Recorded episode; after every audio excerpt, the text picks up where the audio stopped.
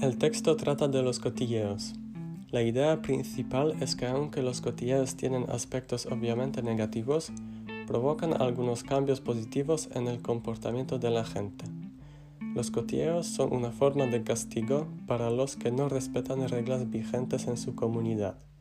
También tienen un papel motivador por el miedo de no ser el objeto de los cotilleos.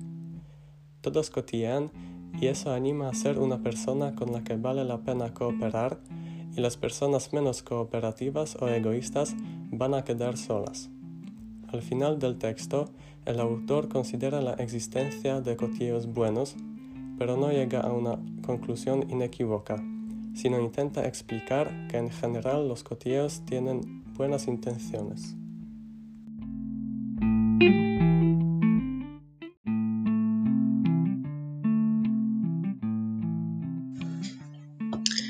Cotilleamos todos, de eso no hay duda.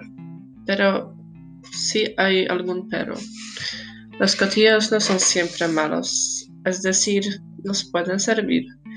De este tema nos cuenta más Elena Martinescu, profesora de la Facultad de Economía y Negocios. Gracias a ella nos enteramos de que hay estudios que investigan la influencia y efectos de los cotilleos en la sociedad. En ese estudio Martinescu dice que los cotilleos son motivadores. Curiosamente, el factor es el miedo. Tememos de que nos hablen mal, pero si escuchamos cotilleos positivos, eso nos anima a mejorar algo en nuestra vida. Siendo honesta, nunca he pensado de esta manera, sin embargo me parece bastante lógico.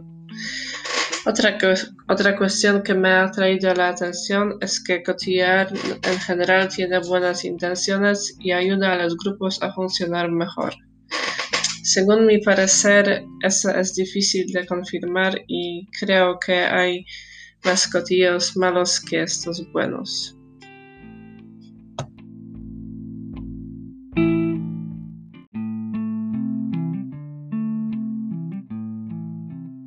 Según el texto, todo el mundo cotillea.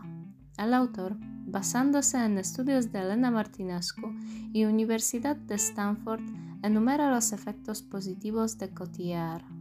Menciona que cotillear puede mejorar nuestro comportamiento porque cuando escuchamos sobre otros, al mismo tiempo podemos evaluarnos a nosotros mismos. El autor indica también que escuchar cotilleos puede ayudarnos a formar nuestras propias opiniones sobre los compañeros de trabajo y escoger los que parecen adecuados. Las conclusiones del autor indican que cotillear en general tiene muchos beneficios, aunque no se puede olvidar que los cotilleos pueden causar daño a otros. Y es cierto que no me gustan los cotilleos, aunque si dijera que no cotilleo sería completamente mentira.